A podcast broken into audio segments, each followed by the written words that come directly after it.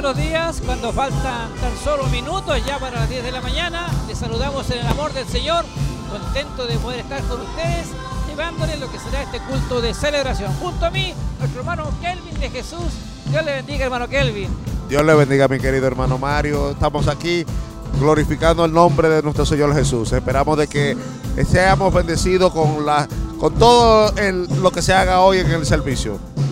Así es, hermano Kelvin, y justo hacía tiempo que no trabajábamos juntos, así que realmente es un motivo de alegría de poder estar junto a nuestro hermano Kelvin este día domingo, cuando ya han llegado muchos hermanos ya hasta este lugar. Estamos en el kilómetro 14, Callejón Bustamante, eh, donde viviremos hoy lo que será esta tremenda bendición de este día domingo, hermano Kelvin. Amén, mi querido hermano. Realmente teníamos tiempo que no trabajábamos juntos, pero Gracias al Señor estamos aquí. Y lo más importante es que ustedes están ahí pendientes a toda la transmisión del día de hoy. Saludamos a todos nuestros hermanos, a nuestros amigos, a los hermanos de los locales que estuvieron ayer aquí. Y invitamos a que todos puedan compartir esta transmisión para que sea de bendición para cada uno de nosotros. Amén, así es. Bueno, eh, le dejamos nuestras plataformas para que nos puedan hacer llegar sus saludos, nos puedan llegar de saber desde qué lugar, desde qué sector nos están viendo, nos están sintonizando. Esperamos que eh, dejen llegar su saludo o alguna petición de oración también. Hoy estará ministrando nuestro obispo Hugo Alfonso Montesinos. Él estará ministrando palabra de Dios el día de hoy y esperamos que ustedes que están en su hogar sean grande, grandemente bendecidos a través de la palabra del Señor. Amén, mi querido hermano. Y queremos inmediatamente saludar a, todos nuestros hermanos que están sintonizándonos en las redes. Nuestra hermana Elena Sierra, que ahí nos dice bendiciones. Esperamos de que usted también se goce en este día y todos los suyos también. Amén, hermano Kelvin. Y vamos a dar ya inicio a lo que será el culto de hoy. Les dejamos en compañía del coordinador y sean grandemente bendecidos. Amén.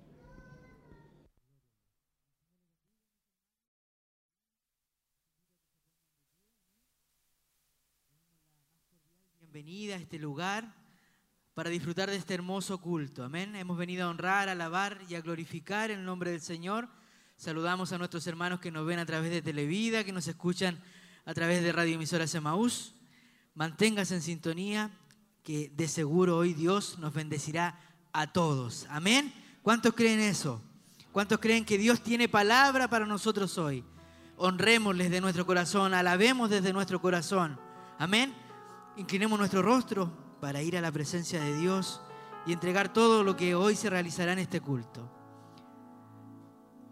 Padre amado, ante su presencia, Señor, estamos como congregación, como hijos tuyos, Padre, necesitados, anhelosos de ti, esperando, Señor, de ti, como cada día, Señor, de tu misericordia, de tu amor, Señor que usted, Señor, sea hablando a nuestros corazones, sea hablando a nuestras vidas, Padre amado. Sea levantando, Señor, aquellos que hoy hemos venido, Señor, necesitados de ti, anhelosos de tu presencia. Oh, amado Dios, prepara nuestros corazones, prepara nuestras vidas, Señor eterno. Apresura los pasos de nuestros hermanos, Señor, que vienen de camino. Guárdales, protégeles, Señor amado. Aquellos que están a través de, los, de las redes sociales, Señor. Bendíceles igualmente, amado Dios.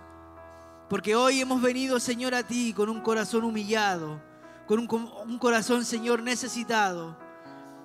Y ante ti estamos, Señor, postrados hoy. Que toda alabanza, Señor, que hoy se entonarán a tu nombre, sean como olor fragante a tu presencia. Gracias, amado Dios, te damos por este día y por todo lo que tú harás en nuestras vidas hoy. Gracias, Señor, te damos en el nombre de Jesús. Amén y amén. Dele ese aplauso de alabanza al Señor. Alabamos al Señor junto al grupo Renuevo.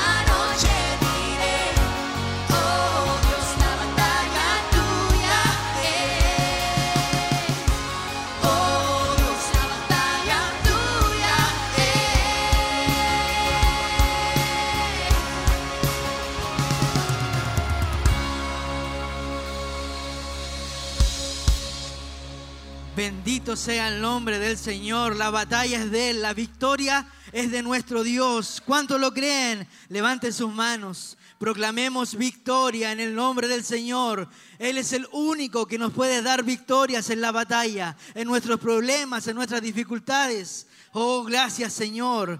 Gracias Padre, porque en ti confiamos, en ti creemos, en ti estamos tranquilos, seguros y victoriosos. Amén, gloria a Dios. Tome su asiento por un momento, que esa alabanza en sus labios no cese. Amén. Alabemos en todo momento a nuestro Dios, porque Él es el único merecedor. Porque en Él tenemos victoria. Solo nos basta pelear de rodillas, humillados ante el Rey, ante el Dios victorioso. Salmo 63 dice, Dios, Dios mío eres tú, de madrugada te buscaré, mi alma tiene sed de ti. ¿Cuántos sedientos de Dios hay en esta mañana? Mi carne te anhela en tierra seca y árida donde no hay aguas. para ver tu poder y tu gloria, así como te he mirado en el santuario. Porque Jehová, porque mejor es tu misericordia que la vida, mis labios te alabarán. Así te bendeciré en mi vida, en tu nombre alzaré mis manos. Gloria a Dios. Solo en el nombre del Señor debemos alzar nuestras manos. Su misericordia con nosotros es día tras día. De mañana le buscaremos, honraremos su nombre, porque solo en Él tenemos victoria. Vamos a levantar nuestras manos en esta mañana en señal de batalla, porque solo en Él encontraremos victoria. Solo en nuestro Dios encontraremos la victoria para nuestros problemas, para nuestras dificultades, para el diario vivir. Solo en Él tendremos victoria. En nuestro hogar habrá victoria, en nuestra vida habrá victoria, en los estudios habrá victoria. Si tan solo nos humilláramos a Él, tendremos victoria. Oremos al Señor con esa fe, con esa confianza, que buscándole encontraremos la victoria. No importa lo que estemos pasando, si solo nos humillamos a Él, si solo inclinamos nuestro rostro, nuestro corazón, hallaremos victoria. Servimos a un Dios real, servimos a un Dios vivo, que está pendiente día a día de nosotros que trata de llamar nuestra atención día a día para que nosotros sepamos que Él no nos ha abandonado. Clame al Señor, alabe al Señor, ore al Señor. Si tiene alguna batalla que en esta mañana está viviendo, crea que tiene victoria en Él. No por nada hoy llegó acá, sino para encontrar lo que Dios tiene para usted. Solo confíe, crea. Aquellos que nos están viendo por la televisión, que nos escuchan por la radio, a través de las redes sociales, usted también tendrá victoria si solo se humilla ante el Dios que sirve.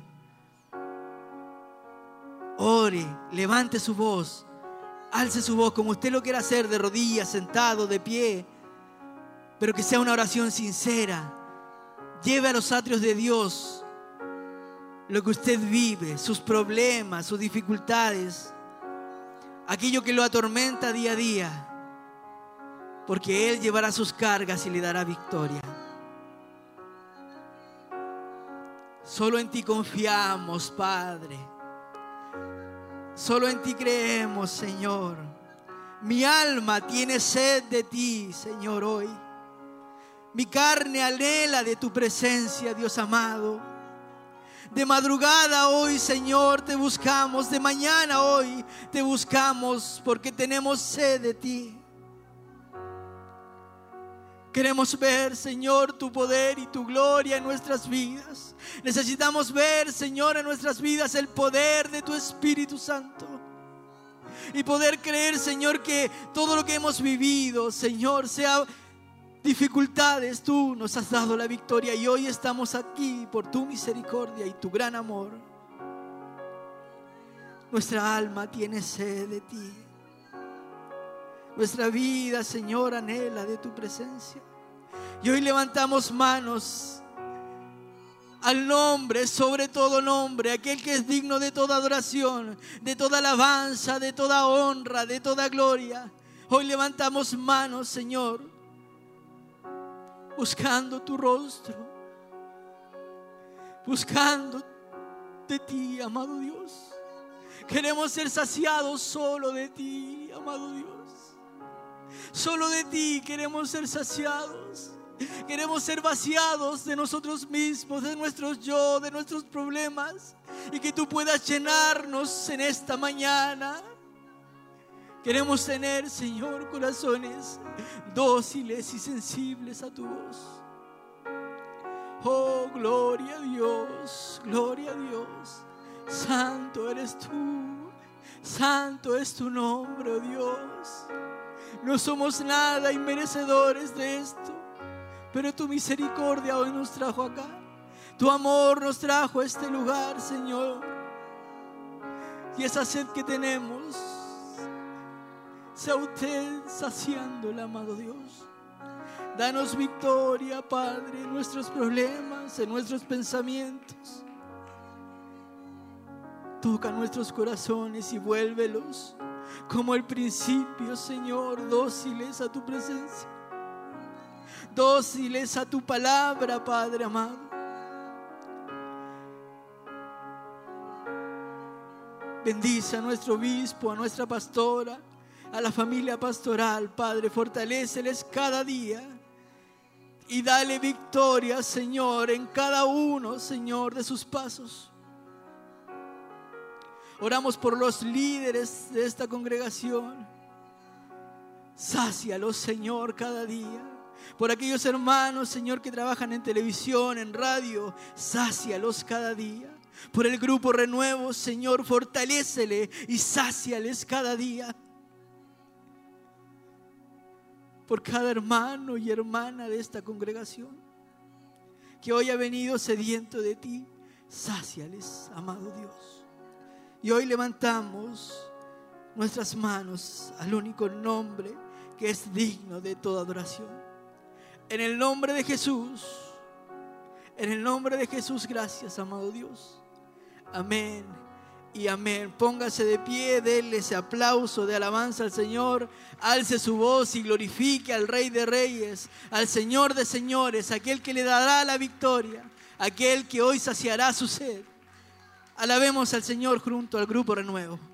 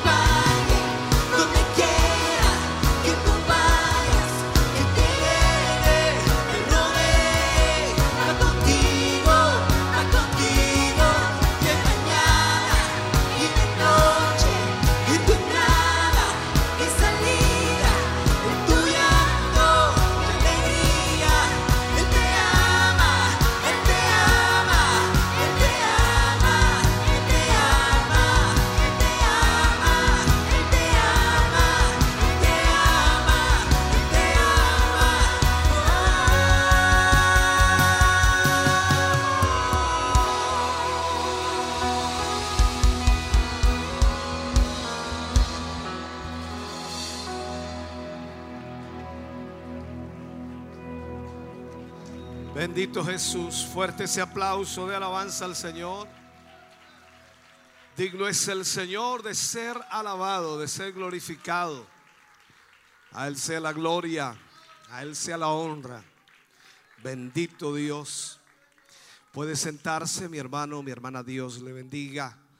Damos muchas gracias al Señor de poder estar reunidos en esta mañana, poder estar adorando y exaltando el nombre del Señor. Sean todos bienvenidos a la casa del Señor y esperamos que ya estén siendo bendecidos a través de la alabanza, a través de la adoración y esperamos que lo que continúa en este culto pueda traer bendición para sus vidas. Vamos a hacer el servicio de ofrendas en esta mañana. Vamos a poner la mesita aquí adelante.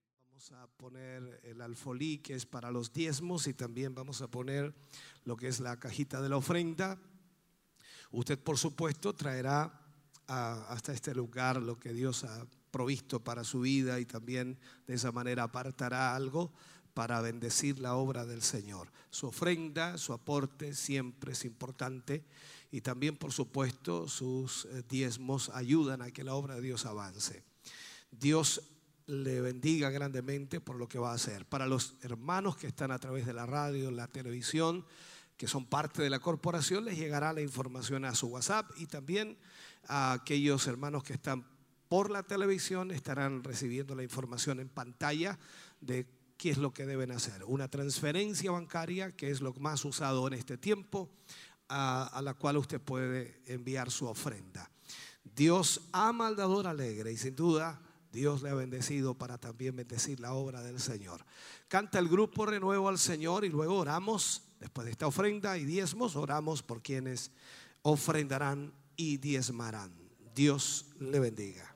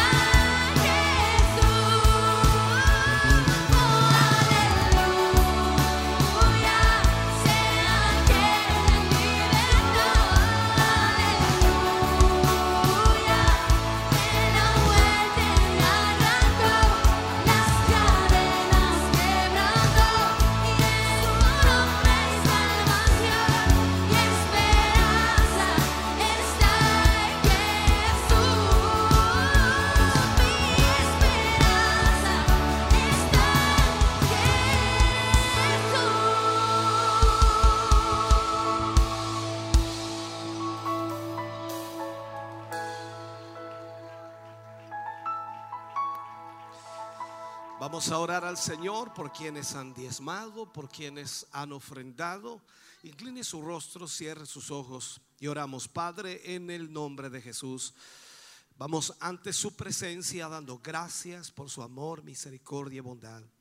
Gracias Señor porque nos permite en esta hora orar por nuestros hermanos y hermanas y a través de la oración Señor pedir que su gracia divina sea Dios mío bendiciéndoles y prosperándoles más aún. En el nombre de Jesús pedimos Señor que su misericordia sea extendida sobre cada vida, hogar y familia. Su palabra sea cumplida en ellos, Señor. Abra ventanas en los cielos, derrame bendición hasta que sobreabunde. Lo pedimos y lo rogamos en el nombre glorioso de Jesús. Amén y amén, Señor. Fuerte ese aplauso de alabanza. Dios les bendiga, mis hermanos. Dios les bendiga grandemente. Adoramos al Señor y preparamos nuestro corazón para la palabra de Dios en esta mañana. Esperamos Dios hable a nuestra vida una vez más. Canta el grupo Renuevo al Señor y junto a ellos, por supuesto, adoramos al Señor.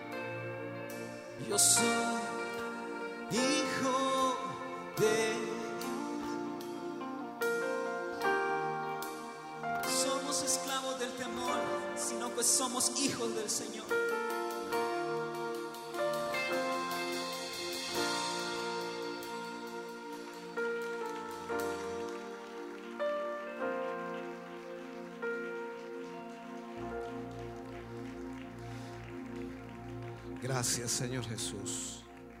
Aleluya. Vamos a ir a la palabra de Dios en esta mañana. Y vamos a abrir nuestra Biblia en el libro de Segunda de Timoteo. Segunda de Timoteo, capítulo 2, versículos 1 al 3. Segunda de Timoteo, capítulo 2, versículos 1 al 3.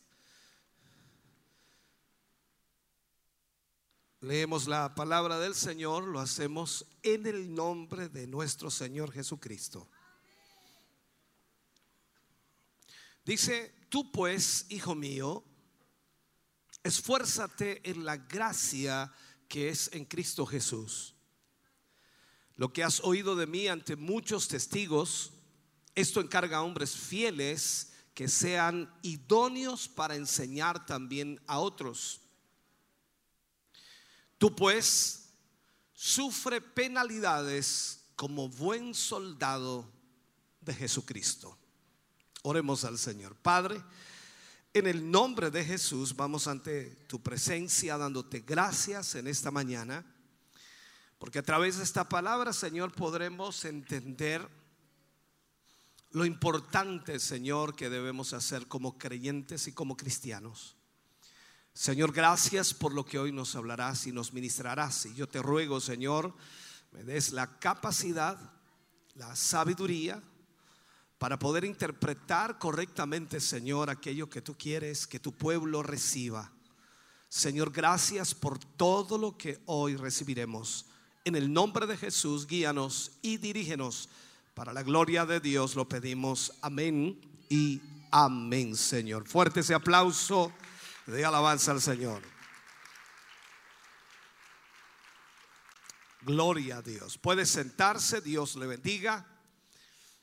Hemos estado hablando ya hace varias semanas acerca de lo que es la restauración, la reconstrucción de las puertas, las murallas de Jerusalén. Iniciamos con el libro de Nehemías y por supuesto con la historia que Nehemías nos relata acerca de lo que era restaurar las puertas de Jerusalén. Y lo enfocamos hacia el ministerio, la restauración del ministerio, la iglesia. Por lo tanto, debemos eh, ser la puerta que es ese ministerio a través del cual Dios, por supuesto, va a derramarse en cualquier área o en cualquier parte de este mundo o donde Él nos llame para ministrar. Por lo tanto, ya seamos un pastor, seamos un evangelista o lo que seamos, debemos ser la puerta, el acceso para que Dios pueda glorificarse. Pareciera un poco grande lo que digo, pero es así, es grande por el hecho de la responsabilidad que tenemos como hijos del Señor. Esa puerta a través de la cual Dios puede trabajar tanto para derramarse a través de ella, como también para entrar a través de ella hacia sí mismo, o sea, hacia la presencia de Dios. Si no se predica el Evangelio, es imposible que la gente pueda creer en él. Si no se predica el Evangelio, es imposible que la gente pueda recibir a Jesús. Por lo tanto, nosotros debemos entender que si bien es cierto, toda la obra la hace Dios, pero nosotros debemos ser esa puerta por la cual la gente debe acceder a la presencia de Dios. Recordemos Jesús dijo, yo soy la puerta, el que por mí entrar este será salvo. No estoy diciendo que nosotros seamos como Jesús. Lo que nosotros hacemos es llevar lo que Jesús dijo que Él era. Y lo que hacemos es indicar esa puerta a todo el mundo para que ellos puedan de esa manera entonces encontrar la salida. Puedo decirlo de esta manera, la única esperanza para esta civilización, la única esperanza para esta sociedad es la iglesia. No hay otra esperanza para ellos. Eso no es adivinar, no estoy adivinando, tampoco es conjeturar, conjeturas, es la verdad. No existe ninguna razón para la, para la civilización fuera de la iglesia. Podríamos decirlo de esta manera. ¿Qué razón habría para suponer que nuestra civilización, nuestro tiempo, en contraste por supuesto con aquellas que nos precedieron, qué diferencia o qué habría en el sentido de la razón que nosotros permaneceremos y ellos fueron destruidos? O sea, si todas las civilizaciones antiguas han pasado, también nosotros estamos para pasar. La persona que no afronta esta pregunta está apenas, apenas viva. Porque debemos entender que nacimos para morir. Y esta es una realidad que no podemos sacarnos de encima. Si bien es cierto, todos nosotros esperamos que el Señor Jesucristo retorne por su pueblo, por su iglesia, pero mientras eso sucede, nosotros debemos ser esa puerta del ministerio para que la gente pueda conocer la verdad y pueda encontrar el camino que es Jesucristo. A lo largo de todo el mundo estamos de alguna forma excavando las civilizaciones antiguas. Muchas de ellas, si lo vemos en la gente que hace este tipo de trabajo, muchas de ellas aparentemente eran muy avanzadas, incluso muchos de ellos más avanzados que nosotros mismos. Cuando vemos esas pirámides, cuando vemos esas, eh, esos descubrimientos eh, arqueológicos extraordinarios, unas construcciones increíbles que ni siquiera hoy día pueden hacerse de tal manera. Increíblemente, entonces, en muchas formas ellos fueron mucho más avanzados que nosotros. Pero ellos nacieron, vivieron y murieron. ¿Qué te hace pensar a ti y qué nos hace pensar a nosotros, hermano querido, que sería diferente ahora? Esperamos que el Señor retorne. Pero si Él se tarda en venir, muchos de nosotros ya no estaremos aquí.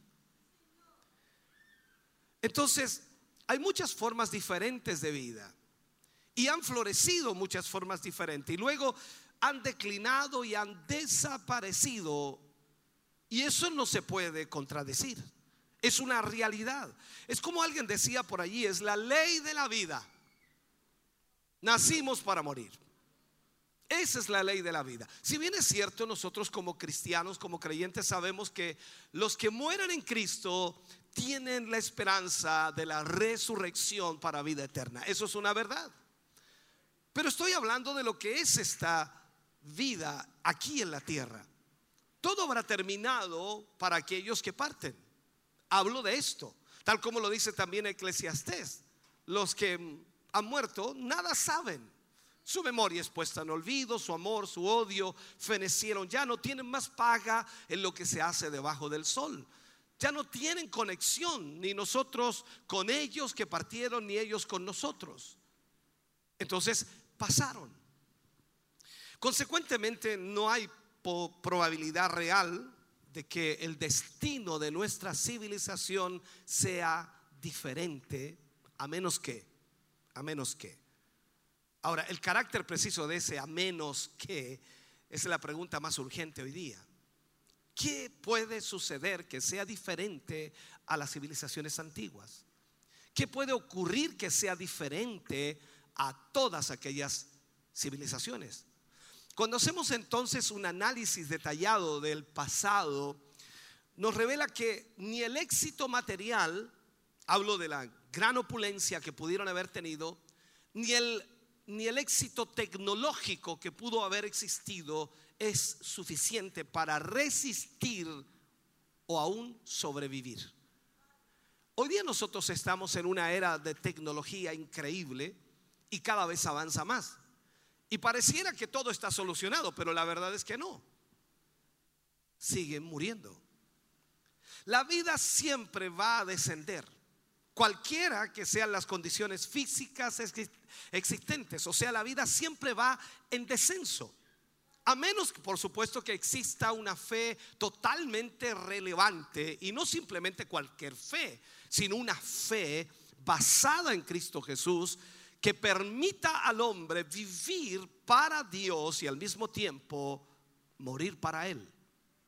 Tal como lo dice Pablo, sea que vivamos o que muramos, somos del Señor. Entonces, esta fe tiene que tener ciertos aspectos y, y debe ser mantenida con una integridad intelectual y también una dedicación por grupos de gente conscientes de eso. Nosotros debemos ser gentes de fe y tenemos que al mismo tiempo ser íntegros en nuestra inte- intelectualidad y también en nuestra dedicación a lo que hacemos. O sea, aquí hay una pertinencia crucial, si lo puedo plantear de esta forma, una pertinencia crucial a lo que generalmente llamamos la iglesia.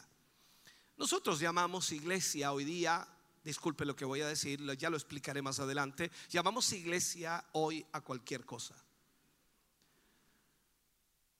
Dado que la resistencia requiere tanto del Espíritu como de la comunión, o sea, la iglesia debe estar llena del Espíritu y debe tener comunión entre sí. La pregunta sería entonces analizando desde atrás hacia adelante, viendo lo menor a lo mayor. Lo mayor sería el Espíritu Santo, la comunión sería lo menor, entre comillas. Lógicamente es imposible que alguien tenga comunión si el Espíritu no está en él. Por lo tanto, si nosotros analizamos hoy día y vemos si tenemos comunión los unos con los otros, ya tenemos un problema. Hay celos, hay contiendas, hay envidias. Eso inmediatamente nos da la muestra de que no estamos llenos del Espíritu. Porque si estuviéramos llenos del Espíritu, los celos, las envidias y las contiendas no existirían en nuestro corazón. ¿Me siguen eso, no? Entonces, ahora no hemos dudado de decir que el vaso que Dios está forjando y formando, que es la iglesia, es la única esperanza para esta civilización. Ninguna civilización fracasó alguna vez a no ser que la iglesia haya fracasado. Y nunca la iglesia ha fracasado si por supuesto Cristo está en ella. Puedo decir, nunca antes se ha recuperado nada a no ser que la iglesia haya sido recuperada. O sea, cuando la iglesia vuelve a su sitial, cuando la iglesia vuelve a hacer lo que Dios dice que es la iglesia, recuerde las palabras de Jesús, las puertas del infierno no prevalecerán contra esta iglesia. Eso implica entonces que nada de lo que haga el enemigo, nada de lo que haga Satanás podrá detener a esa iglesia. Entonces en estos temas hemos estado tratando con este vaso y la estrategia de Dios, lo que tratamos la semana pasada, la estrategia de Dios para estos últimos tiempos, de traer una renovación del vaso a través del cual pueda derramarse en este derramamiento del Espíritu Santo en los últimos días. El Espíritu debe fluir a través de la iglesia. No se gana nada sin el Espíritu. Y el Espíritu no puede ser mantenido por individuos divididos. Es imposible que el Espíritu sea mantenido por individuos divididos. ¿Me está siguiendo? Entonces, tiene que existir la comunión. Eso nos da pie inmediatamente cuando vamos al libro de los Hechos y encontramos, por supuesto, a los discípulos esperando la promesa del Padre. Lo primero que resalta allí dice que estaban juntos y unánimes. Estaban unidos.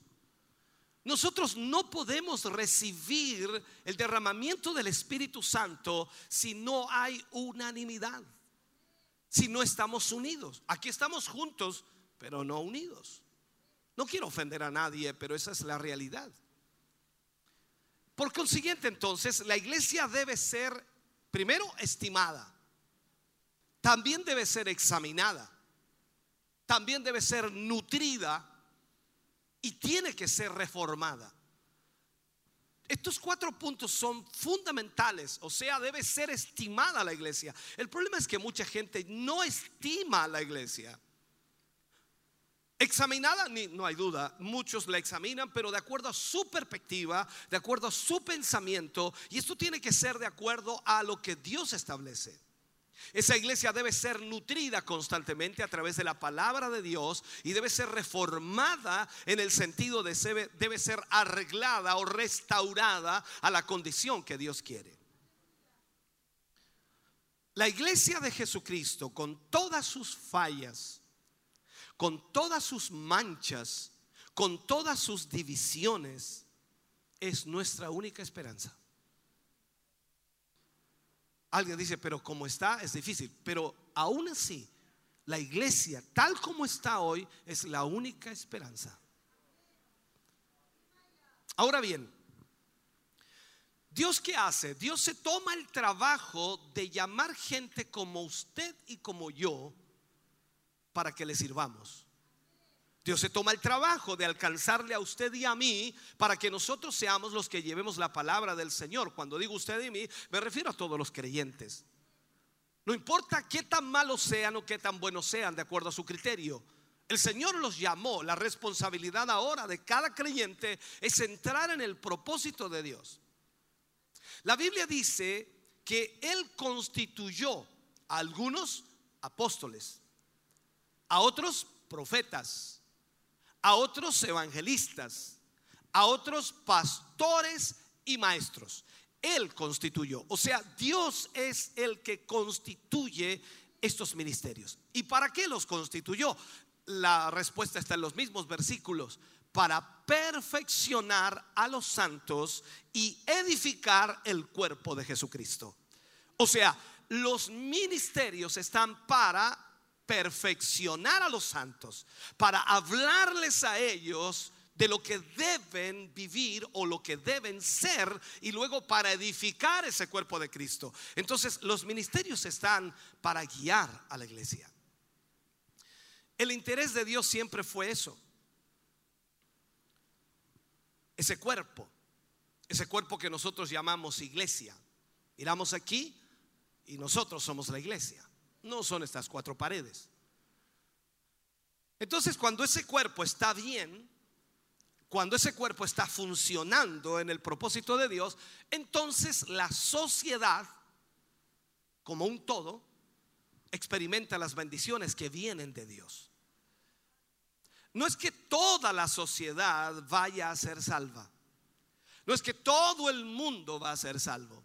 Es el deseo de Dios, pero no es que eso vaya a ser así de la manera en que nosotros pudiéramos plantearlo, sino que Él hace llover sobre los justos y sobre los injustos la bendición de Dios. Entonces el ser llamado por Dios al ministerio para edificación, para construcción y para perfeccionamiento del cuerpo de Cristo, ciertamente es una responsabilidad que es incalculable. Es una tremenda responsabilidad. Asumiendo entonces la necesidad de la iglesia como una, como una sociedad redentora, necesitamos hacer algunas preguntas en cuanto a la iglesia existente hoy. Porque si la iglesia es la oportunidad para que esta sociedad pueda ser redimida, entonces nosotros tenemos que examinar qué es lo que la iglesia debe tener. Primeramente, la pregunta sería, ¿ha perdido la sal su sabor? Recuerde que Jesús dijo que nosotros somos la sal de la tierra. Pero si la sal perdiese su sabor, para nada sirve. Entonces la pregunta es, ¿ha perdido la sal su sabor? Tenga usted en mente cuando digo esto, que la condición de la sociedad es ampliamente el reflejo de la condición de la iglesia. O sea, usted no puede apuntar al mundo, mire cómo está el mundo en pecado, en inmoralidad, esos corruptos, estos aquí, estos allá. La sociedad es el reflejo del estado de la iglesia. Sin duda, la Biblia dice que somos la luz del mundo. Eso usted lo sabe perfectamente. Entonces, la, la seriedad de la condición está mayormente escondida para nosotros a causa de ciertas señales. Hoy día hay un éxito superficial, el cual siempre podemos recurrir para consolarnos y no sé si llamarle, para tener de alguna manera como un, un tic bueno en lo que hacemos. Así que lo que queremos, por supuesto, es posible encontrar de alguna manera algo para consolarnos de que estamos bien. Eso pasa normalmente, pero es algo superficial. De acuerdo a la escritura, de acuerdo a la palabra de Dios, es posible encontrar consolación en la membresía de la iglesia. Nosotros aquí, cuando nos reunimos, cuando nos congregamos, cuando nos interrelacionamos como cristianos, como creyentes, encontramos consolación. Entonces, si vemos esto, que la membresía de la iglesia es elevada, que está floreciendo, que está creciendo, entonces nos consolamos a nosotros mismos pensando que las cosas deben estar bien. ¿Por qué? Porque estamos creciendo. Muchas veces la cantidad de miembros de la iglesia pareciera una consolación para decir que estamos bien. Pero si lo analizamos a profundidad y lo vemos de acuerdo a la escritura, la verdad es que a veces esa consolación es algo superficial. Vuelvo al punto. Porque en realidad, a pesar de que estamos creciendo en membresía, siguen habiendo celos, siguen habiendo contiendas, siguen habiendo odiosidades.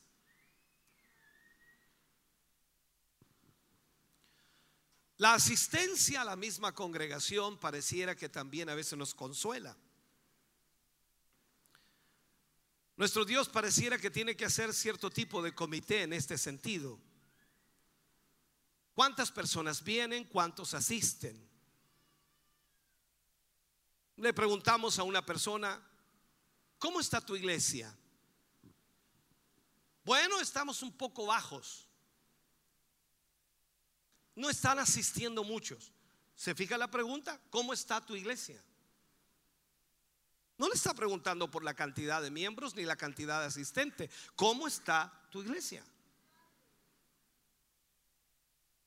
Esto no tiene nada que ver con la espiritualidad, pero ese es el criterio. ¿Cómo está tu iglesia? Sí, asistimos mucho, estamos bien. Se llena. No sé si me siguen lo que trato de expresar. Se llena. Uf, está lleno. No, parece que estamos mal porque vienen poquitos. Entonces, esto es lo que está pasando hoy día y nosotros a veces nos consolamos dependiendo la circunstancia y la situación. Ah, También hay programas de edificación para la iglesia de alguna manera y esos programas de edificación muchas veces también son superficiales.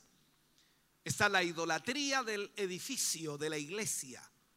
Es uno de los peligros reales de nuestro tiempo, la idolatría del edificio. El hecho de que la iglesia y el edificio se, se confunden en el sentido popular es asqueroso hoy día. ¿Por qué? Porque debiera revelarnos algo sobre este asunto de verdad. Cuando se hace la pregunta, ¿la sal ha perdido su sabor? No debemos permitir que nuestra respuesta sea desviada por ninguna de esas señales que recibimos o que nos consolamos nosotros mismos. Quizás una de las mayores señales de la declinación es la aceptación pública total de la iglesia. Entonces, cuando digo yo que el problema del edificio es un problema serio, es porque toda la iglesia, en su mayoría, la gran parte o el gran porcentaje de ellos, solamente son cristianos en la iglesia. Aquí tenemos cara de cristiano, nos vestimos como cristianos, hablamos como cristianos, tenemos el cuidado de comportarnos como cristianos, pero saliendo de esa puerta para afuera se acabó. Y se te olvida que tú eres la iglesia. No es este edificio. Tú eres la iglesia. Y ese tipo de cosas son las que destruyen. No podemos tener una reunión pública, aunque sea secular, sin una representación religiosa. A veces yo veo que Jesús simplemente en muchas congregaciones es patrocinado y no adorado. Y en la predicación de hoy en día estamos llamando a la gente a Cristo y todo lo que le- le- les estamos pidiendo es que agreguen a Jesús a lo que ellos son. Eso es lo que está pasando hoy día. La gente viene el día domingo por la mañana a congregarse o por la tarde, dependiendo cuál sea la congregación, y lo único que hacen es agregar a Jesús a su forma de vida. Ellos siguen viviendo de la misma manera que siempre han vivido y ahora agregaron a Jesús a sus vidas. Entonces, cuando hablamos de la renovación de la iglesia, nada de esto tiene que ver con ella. Los grandes políticos, las estrellas de cine, eh, profesan el cristianismo. Sin embargo, no se ven, no se ven ellos ningún cambio en sus estilos de vida y, la religión lamentablemente piensa que esto es grandioso. Han, han ocurrido tantas cosas en los tiempos que vivimos y grandes eh, artistas se han convertido supuestamente al Evangelio y tienen a Cristo hoy. Eh, Uno de los más grandes cantantes de la música country en Estados Unidos se convierte, ya era una persona de edad, era un ídolo del entretenimiento, se convirtió a Cristo y entró a la iglesia y el estado, por supuesto, que tenía él era bastante complejo. Pero él estaba grandemente convencido de que él tenía que salir de ese tipo de negocio o de esa forma de vida. Él estaba convencido, se había convertido. Fue donde su pastor para hablarle acerca de esto y el pastor le aseguró, le aseguró que él debía quedarse, permanecer en ese estilo de vida porque quizás sería capaz de testificar a muchos y muchos más podrían llegar. El problema con el pastor era que él estaba viendo los dólares que le llegarían por el diezmo que venía de ahí. Pero al final, esto fue que el cantante dejó a Dios y al final se perdió. En nuestro país hemos escuchado testimonios, y recuerdo hace muchos años atrás, en primera persona, hablé con esta persona, se había convertido al Señor, ella contó un testimonio, era una vedette, contó su testimonio, estaba llena del Señor, lo único que quería era servir a Dios, salió de su estilo de vida, de su forma de vida, dejó la televisión, dejó absolutamente todo, se congregó en una iglesia y el pastor nunca la guió de la forma correcta y al final volvió a todo aquello.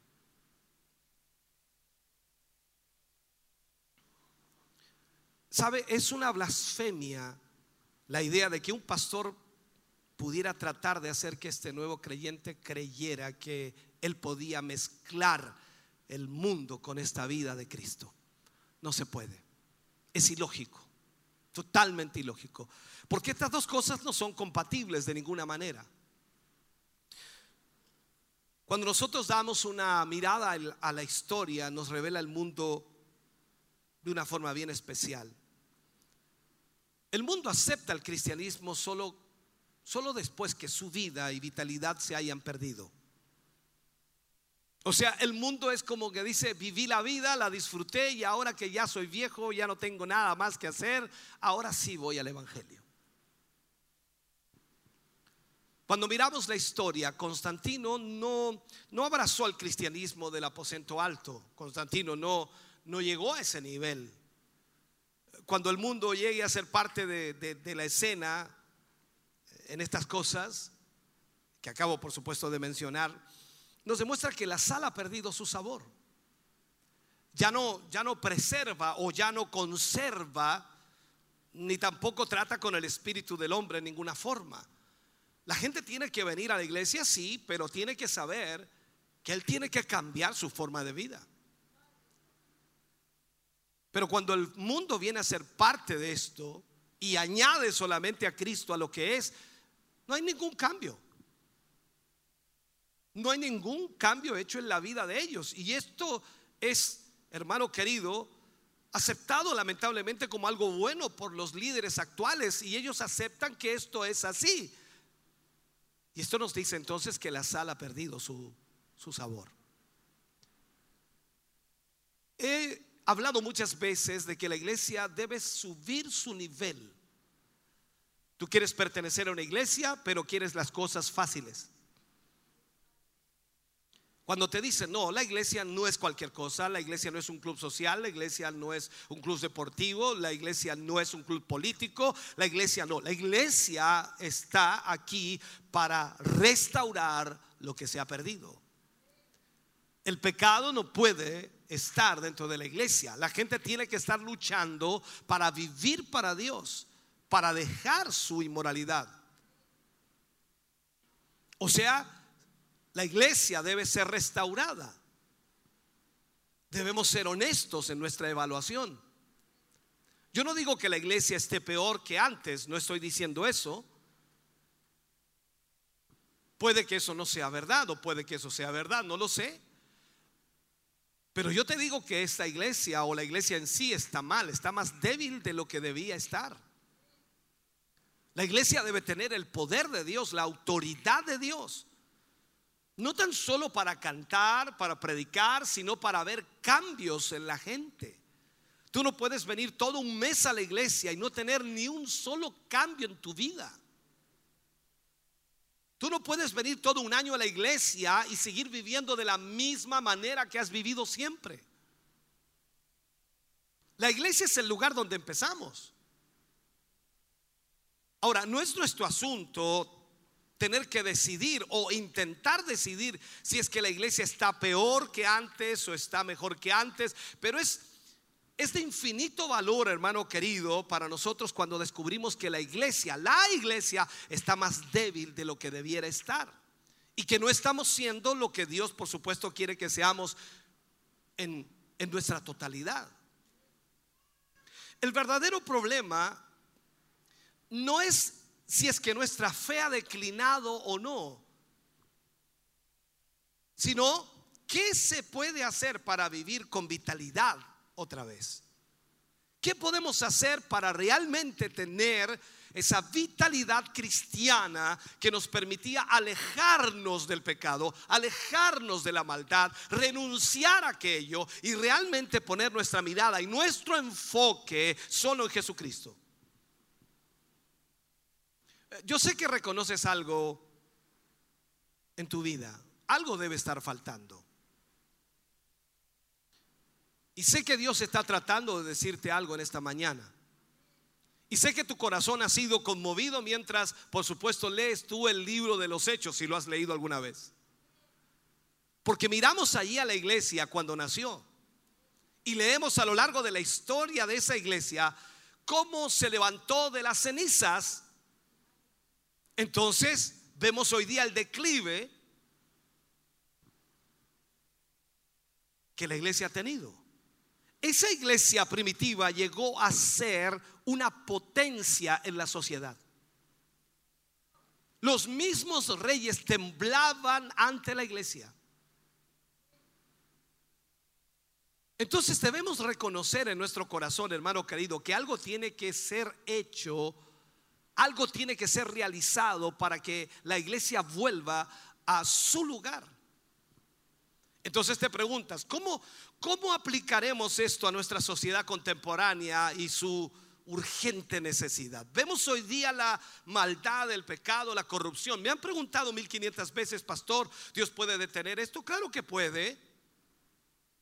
Pero mientras la iglesia no haga lo que debe hacer, nada de esto se va a detener. El pecado seguirá creciendo. Ahora sé también, la palabra lo dice, que aunque el pecado abunde, sobreabundará la gracia de Dios.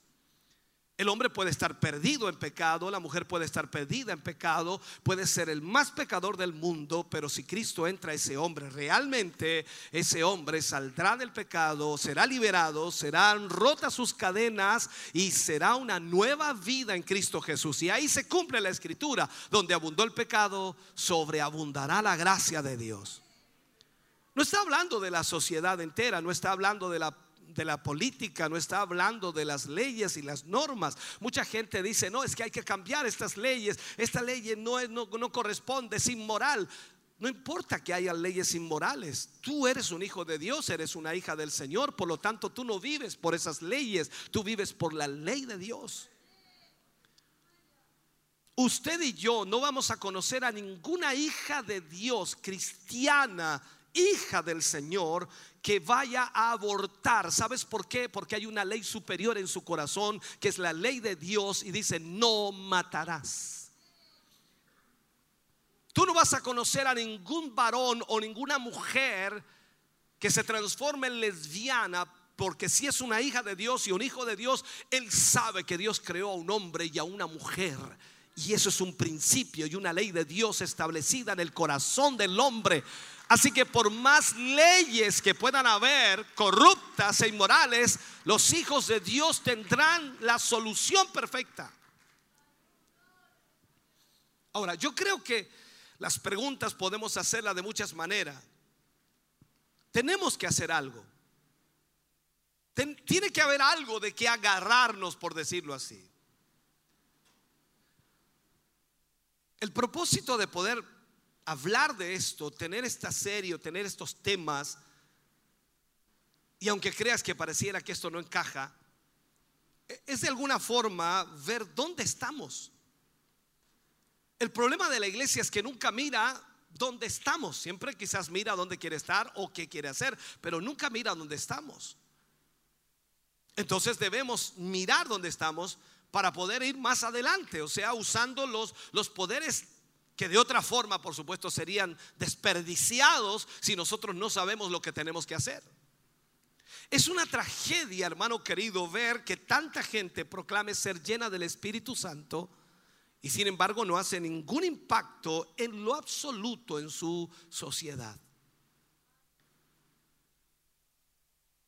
Tú puedes venir a la iglesia y es bueno que vengas. Tú puedes cantar en la iglesia, es bueno que cantes. Tú puedes danzar, tú puedes hablar lenguas, tú puedes hacer muchas cosas en la iglesia y es bueno que lo hagas.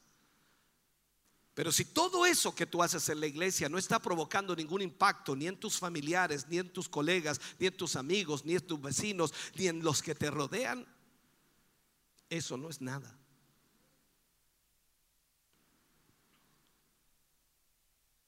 Hace unos años en la portada de, de un diario, los más prestigiosos del mundo, ¿no? El Wall Street Journal, eh, tenía un artículo cuyo título decía, Una nación en avivamiento, pero sin cambio. Hablando en Estados Unidos, una nación en avivamiento, pero sin cambio. En este artículo el escritor secular del periódico habló algo de los avivamientos del pasado. O sea, lo que él hizo fue una retrospección y miró los avivamientos del pasado y miró el avivamiento actual. Y él mencionó a Wesley, a Finney, a Moody, si usted ha leído algo de ellos, y otros avivamientos del pasado, y al verlos la conclusión fue que esos avivamientos no solo afectaron a la gente envuelta en el avivamiento, sino que tuvieron un gran poder de restricción del pecado sobre la sociedad como un todo. O sea, ese avivamiento provocado en los tiempos pasados no tan solo impactaba a la gente que era parte de ese avivamiento, no tan solo cambiaba a la gente que era parte de ese avivamiento, sino que también afectaba a la sociedad y era una restricción, como una compuerta que restringía el avance del pecado en la sociedad. Entonces él concluye que el movimiento religioso del presente día que llamamos avivamiento no afecta a la gente envuelta en él. Y no tiene absolutamente ningún efecto sobre el mundo. Por eso te digo, podemos danzar, hablar lenguas, correr, saltar, darnos vuelta carnero. Estamos en este lugar que pareciera un oasis de espiritual, pero increíblemente no afecta ni siquiera a los que participan de ello. Siguen viviendo en pecado, siguen teniendo los mismos celos, las mismas odiosidades, las mismas presiones de siempre.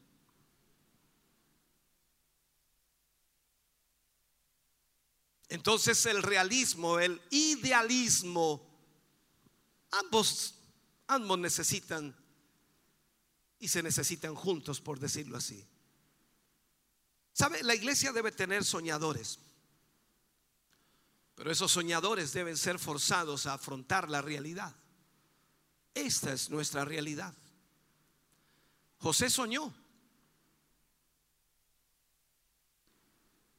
Y a pesar que increíblemente han habido grandes triunfos, así como pérdidas también en la iglesia moderna, yo creo que es en este tiempo más, más beneficioso, más beneficioso recalcar la pérdida, porque nuestro interés está en el movimiento final de Dios en los postreros días. No sacamos nada con solo marcar los grandes éxitos que hemos logrado y no darnos cuenta cómo estamos espiritualmente. Si yo creo algo en esta tierra, y si creo que algo es real en esta tierra, yo creo que yo he sido llamado por Dios para ser participante de este propósito de Dios. Y, aquí es donde debemos agarrarnos de esto, debemos tomarnos fuertemente de esto y concentrarnos por el momento más en las pérdidas, porque cuando sabemos, hermano querido, lo que estamos afrontando, podemos entonces ver cómo puede ser provisto un cambio. Al conocer esto entonces podemos evitar estancarnos en nuestra complacencia. Si usted le pregunta a cualquier hermano sin escuchar este mensaje, ¿cómo estamos? Bien, estamos bien. Va mucha gente a la iglesia, no, están volviendo los hermanos, estamos bien. Y nos estancamos en nuestra complacencia. Tenemos que tener una fe resistente como la de Ezequiel. No, no importa lo seco que puedan estar los huesos. No importa qué tan separados pueden estar los huesos. No importa si no hay vida allí. Escúcheme bien. Hay una esperanza. Y eso es el Espíritu Santo de Dios, el aliento de vida que puede venir sobre esos huesos separados y secos y ellos pueden volver a la vida porque hay un Dios todopoderoso que hace ese milagro y debemos tener esa convicción de que podamos estar muy mal, pero Dios puede hacer los cambios.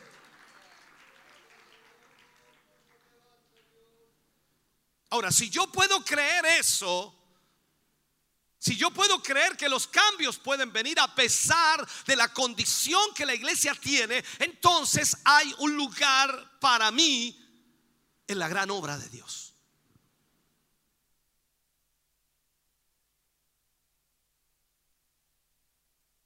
Yo creo que el mismo hecho de que las cosas parezcan estar tan oscuras, tan mal, es la señal más evidente de que es el momento en que Dios actúe. Ezequiel no podía juntar esos huesos. Ezequiel no podía darle vida a esos huesos. Ezequiel no podía hacer nada con esos huesos. Por eso Dios le dijo, clama al Espíritu. Pídele al Espíritu que venga de los cuatro vientos y sople sobre estos huesos. Aquí no es el predicador el que te va a levantar, te va a animar, te va a transformar, te va a cambiar. Si el Espíritu Santo de Dios no sopla sobre ti, aquí nada va a suceder. Siempre Dios se ha movido en momentos así.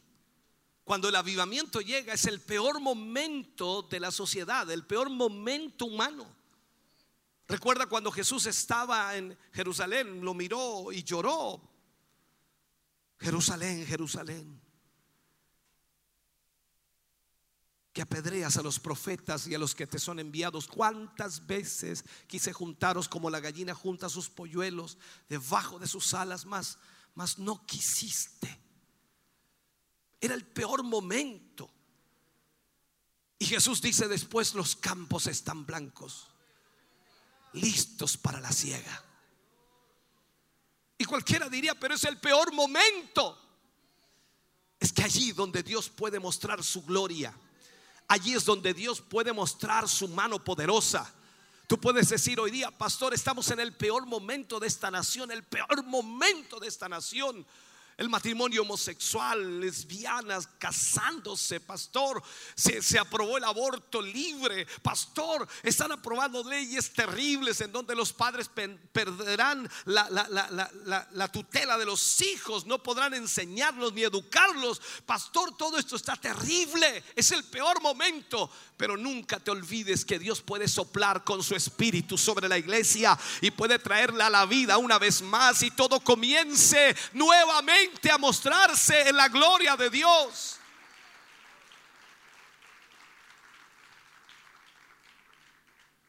Ahora, to, todo, lo, todo lo que nosotros vemos o mucha de la tragedia presente se basa en el hecho de que muchos, muchos de los que quieren ser parte de la causa de Cristo no se pueden sentir cómodos en cualquier o en cualquiera de los tres grupos principales del cristianismo que incluyen el protestantismo que estamos nosotros, el romanismo y cualquiera de los otros grupos que rodean eso. Vamos a poner al islamismo, todo aquello. No se sienten cómodos. Muchos de ellos, a pesar de que quizás no son salvos, increíblemente sus corazones están conmovidos. Y, no se pueden sentir cómodos en ninguno de esos sistemas religiosos. Lo que la gente busca hoy día es una comunión confiada. Y por supuesto, y lo que encuentran en, eh, es una sociedad cómoda, interesada en sus propias políticas internas y lamentablemente ellos no encuentran lo que buscan. La gente no será salva a través de himnos y sermones. Increíblemente. Parece que la aguja se atascó en una ranura. Es como esas vitrolas viejas que pones el disco y queda ahí y no avanza y no terminamos de escuchar la canción. Parece que se rayó el disco. Y muchos sedientos no pueden permanecer en la iglesia porque la ven así. No es que la iglesia exija demasiado a su membresía. Escucha bien lo que te voy a decir ahora. No es que la iglesia exija demasiado a su membresía. Lo que pasa es que exige muy poco. Tú como nada puedes ser miembro de una iglesia. Y como nada puedes exigir a la iglesia lo que tú quieres que haga la iglesia por ti. Y si no lo hace, me voy de la iglesia. Y para que no te vayas, el pastor hace lo que sea para que no te vayas. Me han criticado mucho por cosas las cuales he tenido que hacer. Y los hermanos, incluso muchos hermanos como Pedro, se acercan y me dicen, pastor, yo creo que hay que bajar este nivel. Yo le digo, hermano, si quieren ser parte de esta iglesia, tienen que someterse a las normas de la palabra de Dios. Aquí no estamos para ser un club social, aquí estamos para llevar gente al reino de los cielos.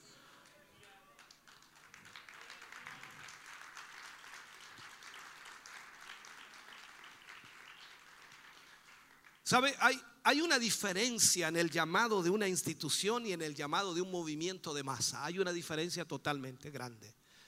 Hay una gran diferencia entre esos llamados. El llamado de una institución, ya sea religiosa u otra cosa, es una oferta para el avance del yo.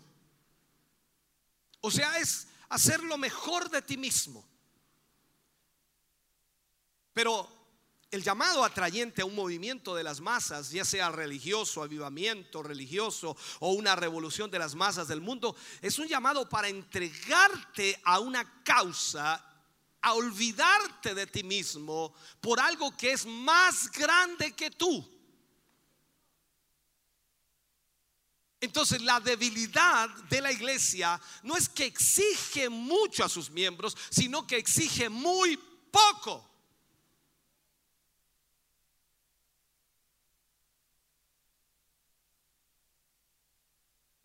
La mayor debilidad de la iglesia moderna se puede calificar como la segregación calificada. La segregación de la vida común al estar limitada geográficamente a un edificio religioso. Piensa sobre esto. Hoy día la gente, como te dije hace rato atrás, la gente se cree cristiana porque está dentro de una iglesia, pero tú los ves afuera y no tienen nada de cristiano. Piensa sobre eso un poco. Pareciera como si, si creyésemos que el pastor encierra a Dios en el edificio, en una parte de la ciudad, y nosotros periódicamente vamos y lo visitamos. Nosotros visitamos a Dios porque allí el pastor tiene a Dios encerrado. Por eso tú entras al templo así como muy, muy santito, porque eh, Dios está aquí. Y se te olvida que cuando sales de aquí Dios va contigo. Y se te olvida, se te olvida que cuando se te salen esas groserías afuera, Dios está ahí. Y se te olvida que cuando bebes ese vino, ese licor a escondidas, Dios está ahí. Y se te olvida que cuando ves pornografía, Dios está ahí. Y se te olvida que cuando estás hablando mal de tu hermano, de tu hermana, del pastor o de quien sea, Dios está ahí. Se te olvida eso. ¿Dónde crees tú que estaba Dios cuando Eva estaba siendo tentada por la serpiente? Dios estaba ahí. Pero tú dices, ¿por qué no intervino? Pero ¿por qué tenía que intervenir si Dios ya había dado la orden? Dios ya le había dicho, no comeréis de ese fruto. Bastaba eso. ¿Por qué tiene que venir Dios del cielo y sacarte la copa, quitarte el cigarrillo, taparte la boca para que no grites groserías? ¿Por qué tiene que venir Dios del cielo si Dios ya dice en su palabra que no debes hacerlo?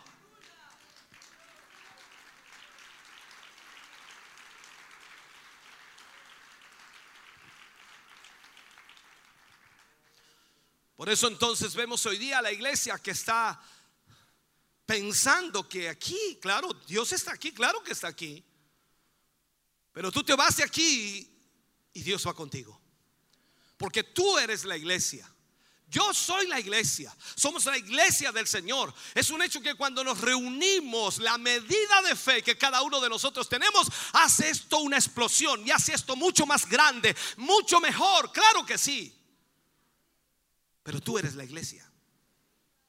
Pero el énfasis que le damos, eh, limitando temporalmente a Dios a una reunión de una hora y media o dos horas en la mañana del domingo, es una aberración.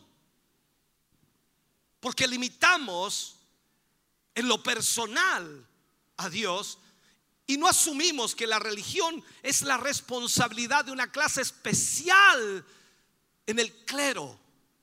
O sea, nosotros debemos entender esto. Permíteme un momento.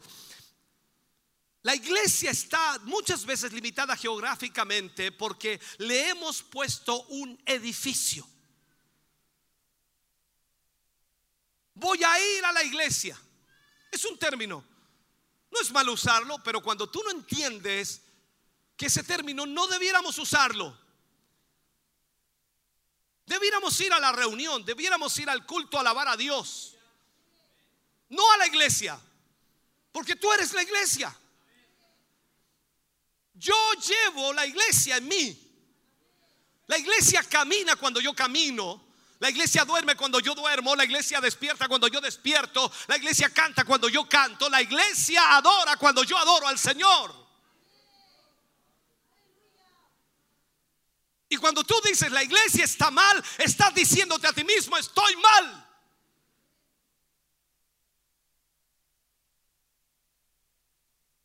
La iglesia está limitada a eso porque nuestro esfuerzo, nuestro mayor énfasis es un servicio el domingo en la mañana de dos horas.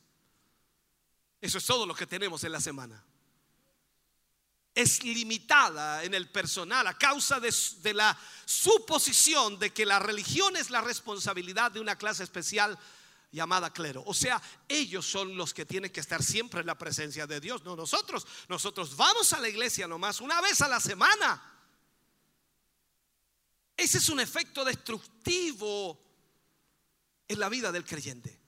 Cuando creemos que el cristianismo es lo que sucede en un edificio, el daño viene en la perfecta tendencia natural de minimizar el cristianismo en otros lugares. O sea, como el cristianismo es ir a la iglesia el domingo por la mañana, entonces nosotros el resto de la semana hacemos lo que queremos. No critiques a los adventistas porque ellos guardan solamente un día sábado.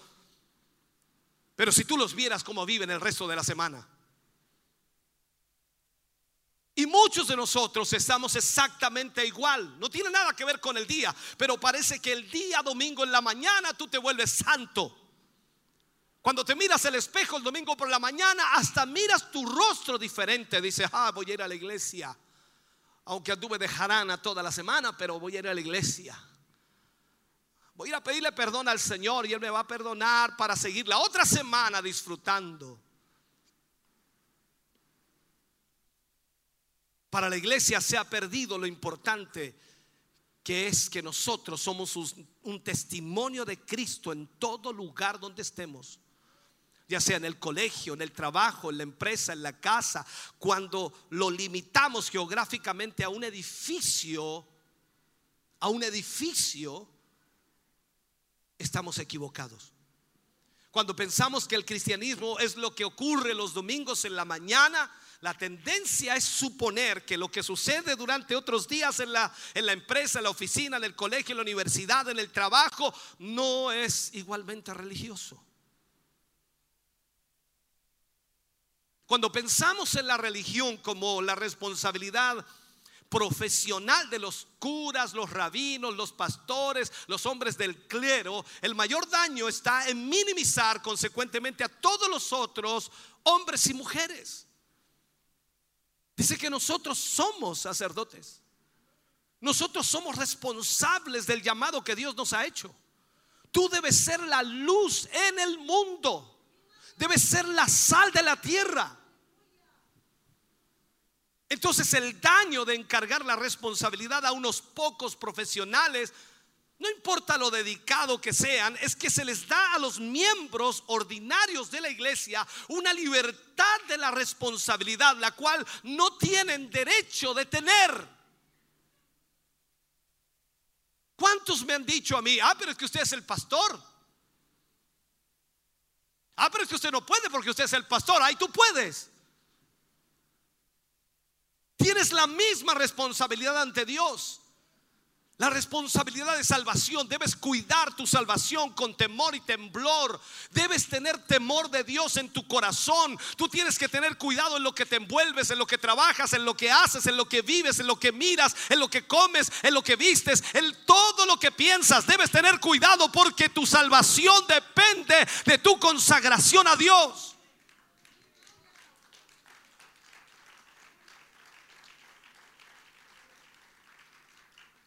Esa es la razón por la que te dije, hermano querido, que tiene que haber participación si es que vamos a reedificar la iglesia. El mayor peligro del cristianismo contemporáneo entonces es que hace pequeño lo que debería ser grande. ¿Vas a ir, a- ir al culto? No sé si alcance, en realidad no sé, vo- voy a ver. ¿Vas a ir al culto el domingo por la mañana? No, no, no, que la verdad me levanto toda la semana temprano, el domingo quiero dormir hasta tarde. ¿Y para qué eres mentiroso si no duermes y te quedas ahí viendo televisión? Por eso le vamos a poner un canal a ver si por casualidad lo sintonizan.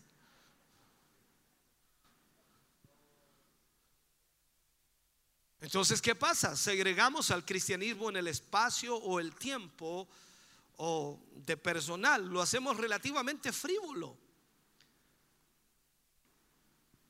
Interesado solamente en una parte de la experiencia, cuando debería estar interesado en la vida completa.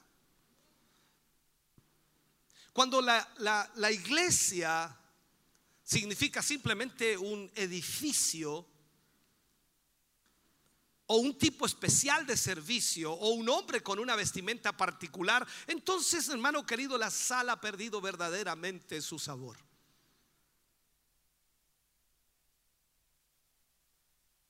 Es una representación totalmente distorsionada de Dios.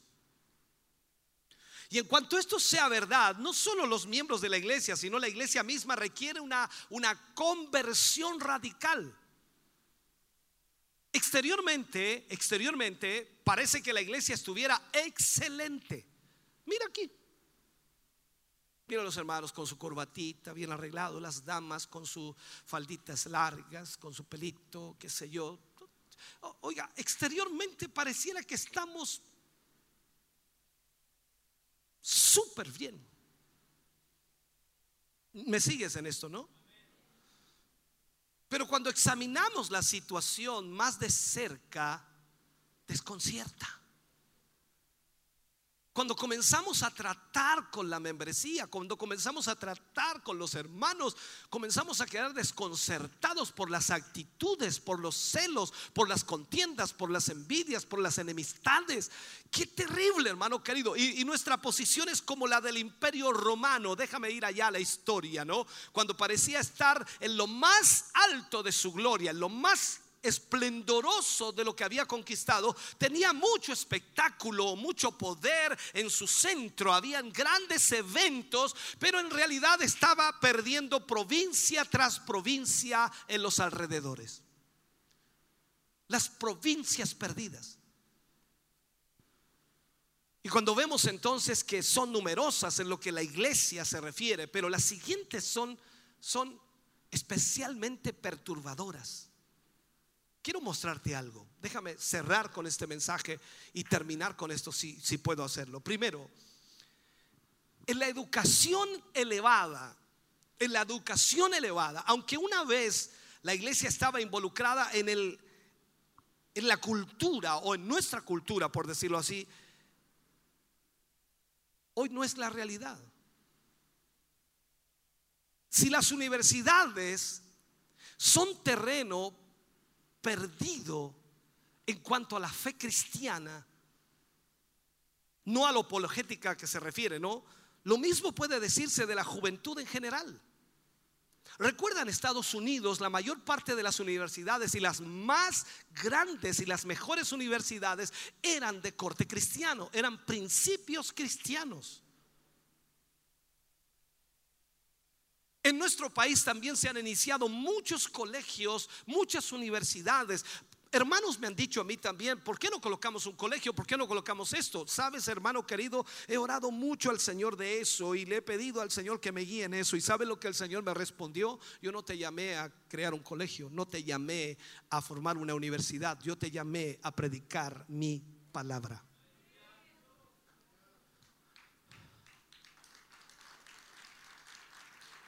¿Por qué? Porque cuando la educación elevada comienza a ser enseñada, tratamos de lograr más humanismo que espiritualidad.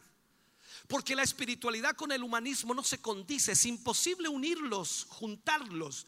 La gente que va a la universidad quiere adquirir conocimiento humanista. La gente no va a la universidad para que le enseñen a orar, a buscar a Dios, a amar al Señor. No, va a aprender conocimiento humanista. Por lo tanto, ellos no quieren oír nada de Dios. Por eso que en Estados Unidos la lucha es tremenda. Sacaron la oración, quitaron la Biblia. Toda enseñanza de Dios quedó totalmente fuera. No se puede hablar de Dios en las universidades en Estados Unidos. Pasa exactamente lo mismo acá. Poco a poco eso también sucederá. Muchos pastores que han levantado colegios. Allá ellos, ellos tendrán que decirle al Señor por qué lo hicieron. El punto es que todos esos colegios que comenzaron muy bien siendo cristianos, aquí hay muchos en la ciudad, hoy día ya no están enseñando nada del cristianismo y sencillamente a veces son hasta peores que los colegios que no son cristianos porque se supone que si tiene una línea cristiana debe haber pudor, debe haber santidad, debe haber entonces lo que nosotros le llamamos moral y no existe. La última provincia perdida es la labor organizada. La prueba de la vitalidad del cristianismo es poder ver su efecto sobre, sobre la cultura, su efecto sobre la cultura. Cuanto más reconozcamos la profunda similitud entre nuestra cultura y la del imperio romano, más podremos ver el significado, y lo puedo decir así, de un gran pasaje de la obra del doctor Chivago, que algunos no lo han leído, pero él habló de esto. Muestra que nuestra vergüenza es que la nueva Roma no está igualmente desafiada. Es difícil exagerar el grado que o lo digo así, en que la iglesia moderna le parece irrelevante al hombre moderno. O sea, la iglesia cristiana al hombre moderno le parece irrelevante, no le interesa, no encuentra nada especial en ella.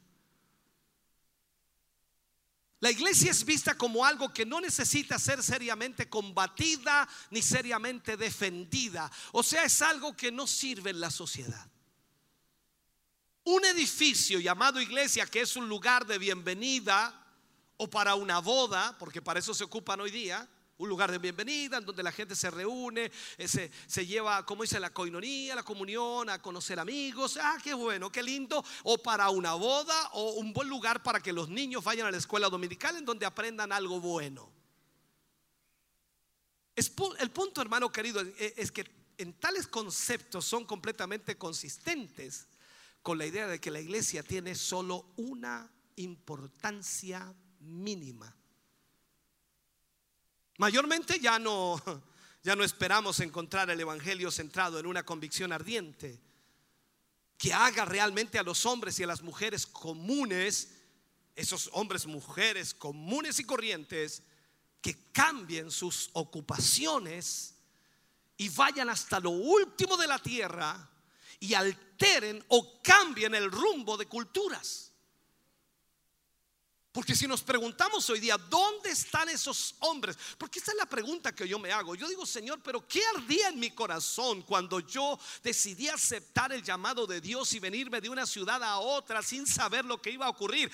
¿Qué carajo había en mi corazón que me llevó a tomar esa decisión tan, eh, tan al límite, tan exagerada? Y yo digo, ¿qué pasa hoy con la gente que no tiene ni siquiera una convicción de compromiso con Dios? Ni siquiera se atreve a tomar una decisión para decir, vamos a ir a la iglesia todos los domingos, todos los jueves o todos los cultos. Ni siquiera se atreve a hacer eso.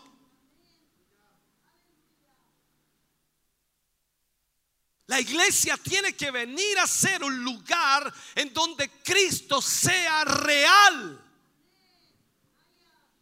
Tú no sirves a una religión, tú sirves a Cristo. Y Cristo debe ser el Señor de tu vida. Él debe ser el que te guía, el que te dirige, el que hace todo en tu vida. Y tú debes ser el hombre y la mujer que acepta ese compromiso con Dios.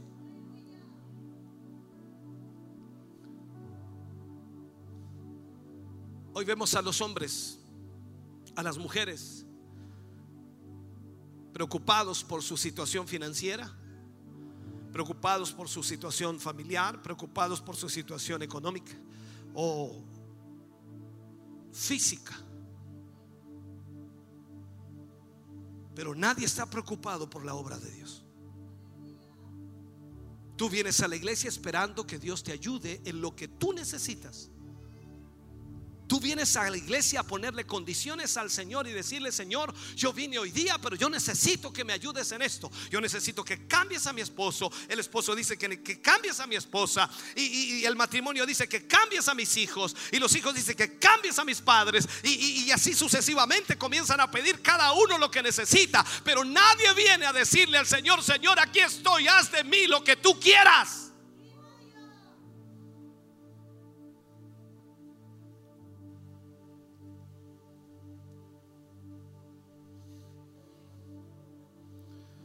Este es el problema.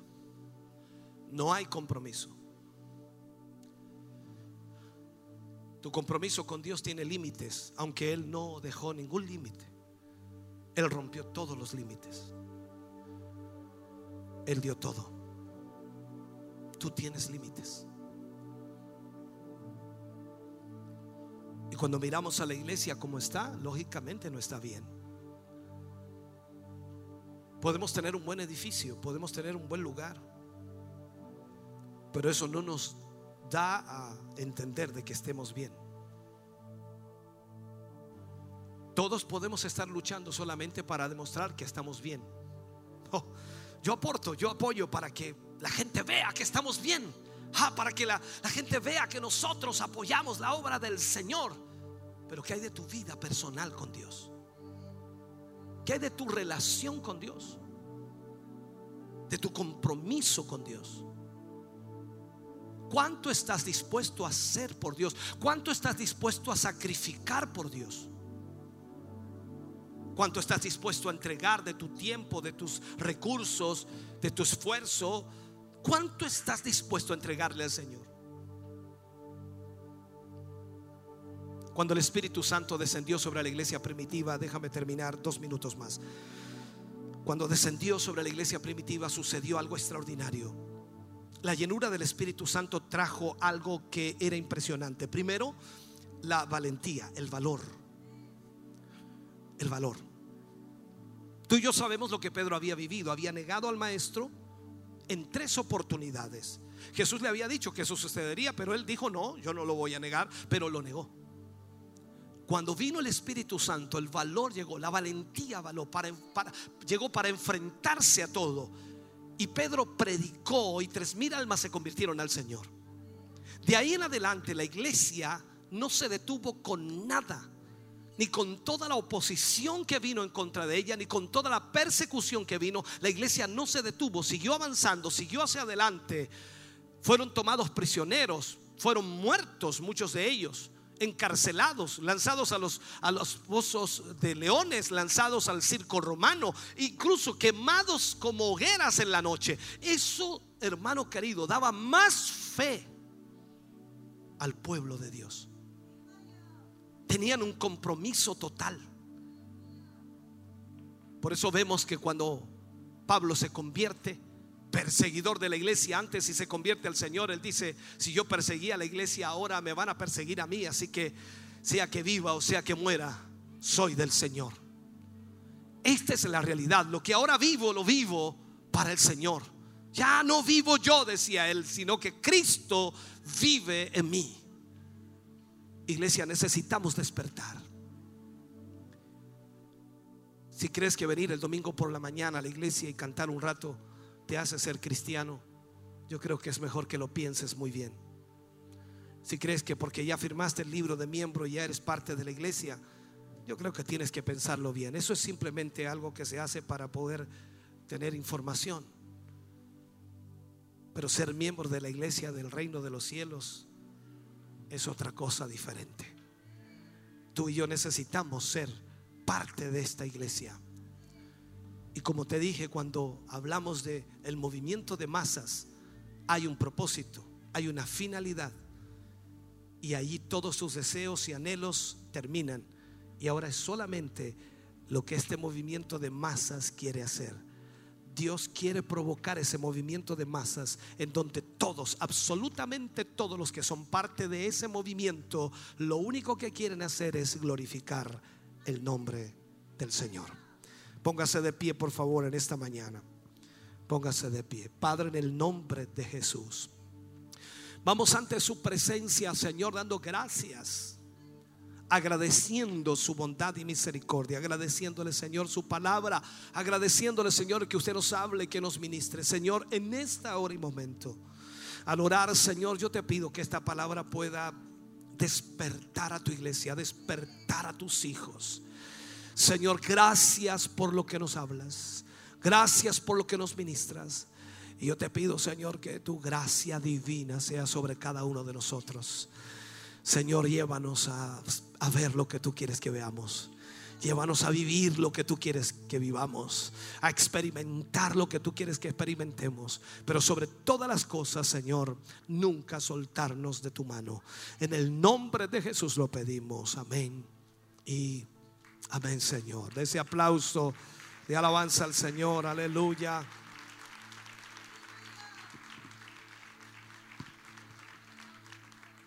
Cantamos al Señor, adoramos a Dios por un momento.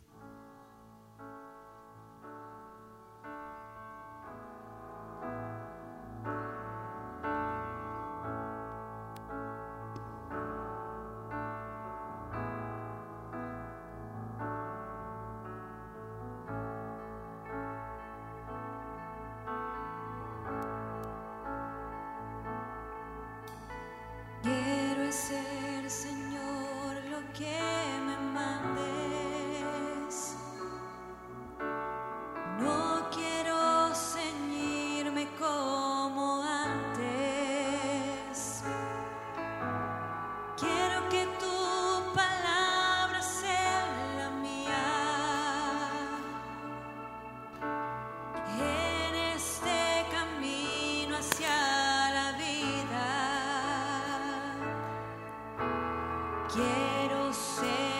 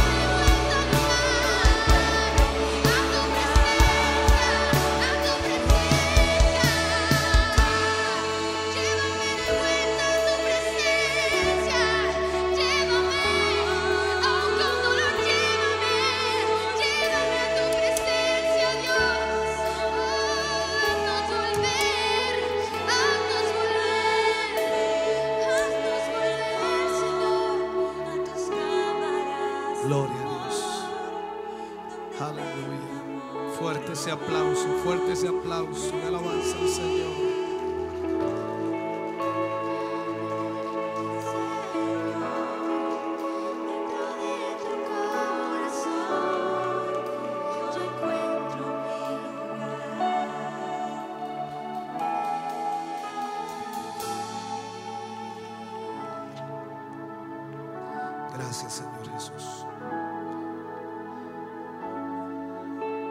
Gloria a Dios. Puede sentarse, mi hermano. Dios, Dios le bendiga. Aleluya. Bendito Jesús.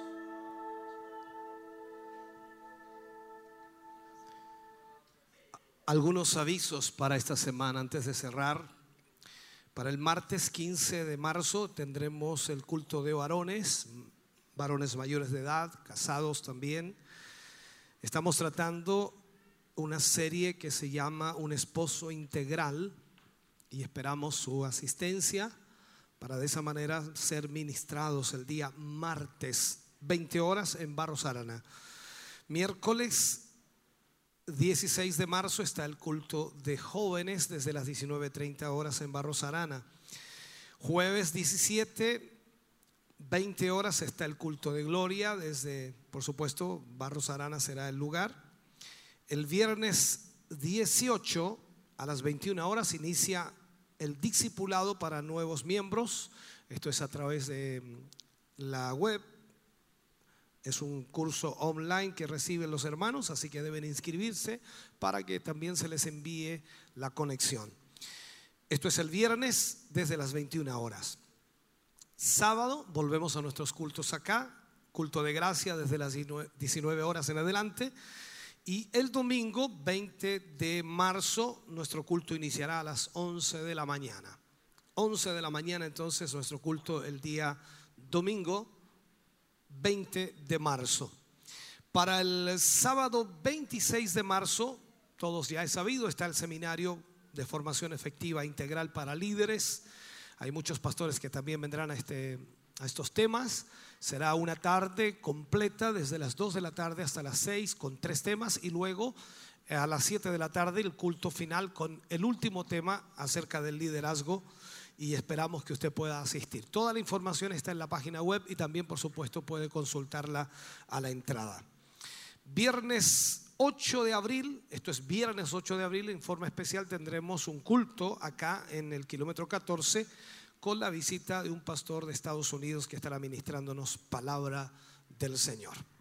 Bien, vamos a estar orando por las peticiones que tenemos en esta mañana hermana Elsa Subiabre, por la hermana Damaris Fuentes, por Valentín Lara, por la familia Lara Orellana, por Francisca Rosales Arabia, por la hermana Mariela Morales, por Bernarda eh, Espinosa Márquez, por eh, la hermana Norma Riquelme, por Paula Chávez, por la hermana María Elena Chávez, por la familia Saavedra Martínez, por Julieta Chávez, por matrimonio Burgos Alvarado, por César Reyes, por la hermana María Caro Carter, por eh, Macarena González Caro, por la hermana Hilda Rubio, por Rosa Álvarez, por Juan Guzmán, por hermano Gabriel Rodríguez, por José Luis Soto, por Leonel Soto Sangüesa, por Moisés Toro Rodríguez, por Ciro Vázquez, por Juan Carlos Herrera, por hermano Rodrigo Sepúlveda, por Andrea Contreras Orellana, por Marcos Cáceres, por Moisés Parra, por Ricardo Soto Muñoz, por Patricio Vázquez, por la hermana María Soto, por Bernardo Espinosa Márquez, por Kiare, Kiara Noa, por Juan Martínez Canales, por Ángela Urra, por Marisol Ortiz, por Mariana, Mariano Urra, por Cecilia Mon Montero, por la familia Rosales Arabia, por la hermana Fanny Ortiz, por Christopher Muñoz, por Margarita Díaz, por la hermana Damaris Fuentes. Todas estas peticiones las pondremos en esta oración final. Eh, también hay un agradecimiento por un año más de vida de nuestra hermana Erika Figueroa. Dios le bendiga también a ella. Oramos al Señor, póngase de pie, por favor. Póngase de pie y oramos al Señor para ser despedidos ya a nuestros hogares. Esperamos se vaya contento, se vaya bendecido y con una palabra que haya despertado su vida a buscar del Señor. Padre, oramos en el nombre de Jesús, dándote gracias, Señor, por tu gran amor y misericordia. Gracias por este hermoso día, Señor, en que hemos podido, junto a tu pueblo, tu iglesia, poder adorarte, exaltarte, glorificarte. Gracias Señor porque hemos podido recibir tu palabra a nuestra vida y corazón, porque a través de tu palabra, Señor, somos bendecidos y edificados, guiados y enfocados en tu propósito. Señor, muchas gracias porque en esta mañana cada uno de nosotros ha sido confrontado con esta realidad. El compromiso que debemos tener contigo, Señor, sin duda debe ser serio. Y te pedimos y te rogamos que nos ayudes, que nos guíes y que nos dirijas. Padre, oramos por las peticiones, oramos por quienes han pedido oración, por quienes hoy están viviendo momentos difíciles, momentos com- complicados, Señor. Te pedimos que tú puedas obrar en ellos, sanar al enfermo, restaurar la vida de tus hijos. Señor, en el nombre de Jesús, al orar, te pedimos, extiende tu mano y obra un milagro para la gloria de Dios. Gracias, Señor. Llévanos ahora bendecidos y guardados en el hueco de tu mano bajo tu bendición gloriosa y maravillosa que es del Padre, Hijo y Espíritu Santo. Amén. Y amén, Señor. Fuerte ese aplauso de alabanza al Señor. Dios les bendiga grandemente. Maravillosas las palabras de nuestro obispo, eh, dándonos a, cada uno de nosotros una gran exhortación en este día. Y sé que usted, tanto usted como yo, hemos sido bendecidos a través de la palabra de Dios. Amén, así es, hermano Kelvin. Compromiso eh, tenía como nombre el tema de hoy, la predicación, y creo que realmente una tremenda bendición y una tremenda enseñanza Así para es. nuestras vidas, y que sabemos que hoy acá ha provocado algo especial. Y sin duda sabemos que también en los hogares donde están nuestros amigos y hermanos también han sido grandemente bendecidos a través de esta administración. Así es, eh, una de las cosas que, que más mar- me maravilló en este día es el, el gran número de visitantes que tenemos.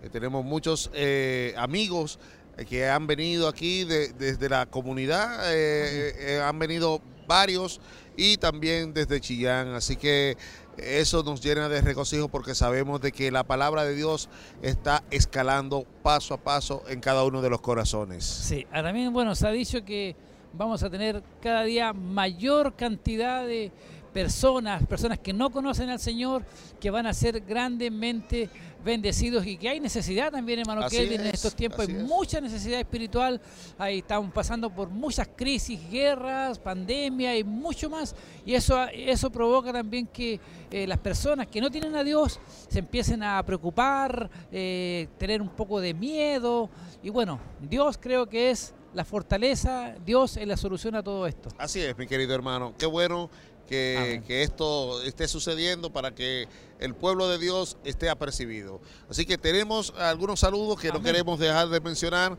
ya que nuestros hermanos nos han enviado algunos saludos por ahí, Sí, ¿verdad? nuestro hermano César Montesino, dice hermano Mario, hermano Kelvin, qué alegría verles. Un saludo grande para todos los hermanos de RCN. Atento al culto, bendiciones. Gloria a ¿Y Dios. usted cuál tiene? Tenemos también eh, nuestro hermano, nuestra hermana Elena Sierra, dice Dios bendiga a todos nuestros hermanos. Amén. José Guajardo, Dios le bendiga a todos mis hermanos en Cristo Jesús, viéndole desde Quinquegua. Gloria a Dios. Ana Vázquez dice, hermanos, muchas bendiciones para todos ustedes desde Talquipén.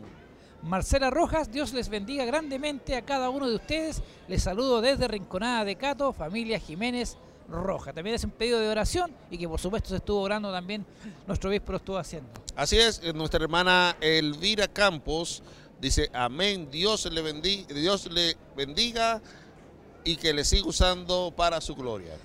Nuestra hermana Cecilia Merino, Dios les bendiga a mi obispo y familia. Bendiciones a todos los hermanos y hermanas de la corporación Siloé en movimiento. Desde Santiago nos saluda nuestro hermano Raúl David Pinto. Amén. Eh, dice, desde Santiago, saludo, nos veremos luego si Dios lo permite. Amén, así estaremos esperándolo por aquí Amén. a todos nuestros queridos hermanos de Santiago. Eh, Emanuel Esteban Flores lo leyó. No, Ya, gracias a Dios por esta palabra que nos confronta para tener un compromiso real con nuestro Dios. Dios le bendiga. Qué bueno saber ahí que muchos hermanos han estado ahí. Yo sé que están atentos a las transmisiones. Mientras usted sigue, yo a ver si tenemos algo en YouTube, hermano. amén, amén. Hablando a los hermanos, invitándole para la semana igual. Amén. Tenemos, eh, todos conocen ya en nuestro, nuestro itinerario de la semana. Eh, sa- sabe- saben que el, el culto de los jueves se transmite y se programa desde, desde Barros Arana.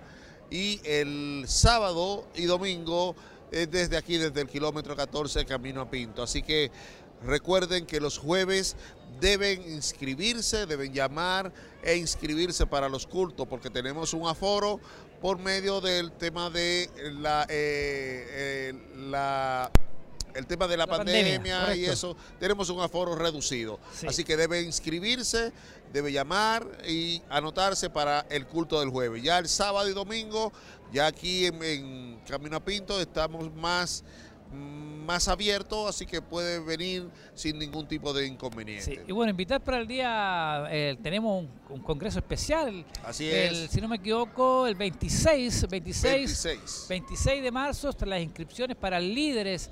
Desde ya empezamos nosotros a anunciar a nuestros líderes, hermanos, ahí para poder eh, estar presentes. Yo sé que será de una tremenda bendición y sabemos que eh, comienza a partir de las 14 horas. Así es, así es. Esto, esta invitación no solamente son para los líderes del ministerio, sino para todo aquel hermano que trabaja en su iglesia, en su congregación, que trabaja para la obra de Dios, puede asistir. Es totalmente gratis. Así que puede asistir, no hay ningún tipo de inconveniente.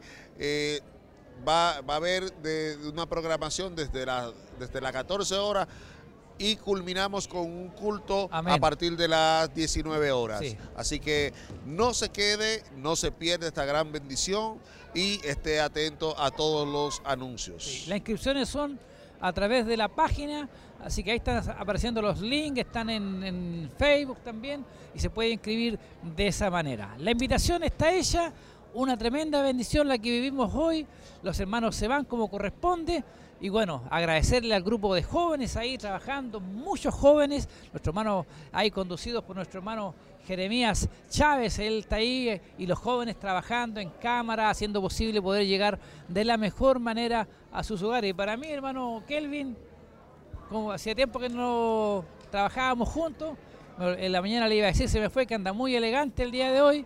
Y bueno, gracias por la Tra- compañía. estar tratando de usted. imitarlo, tratando de imitarlo, hermano Mario. Amén. Así que un saludo a- su esposa, a la Amén, familia de la fe, a cada uno de ustedes reciban las más hermosas bendiciones de parte del Señor y que tengamos todos nosotros como hijos de Dios una muy buena semana. Amén. Bendiciones. Bendiciones. Dios le bendiga.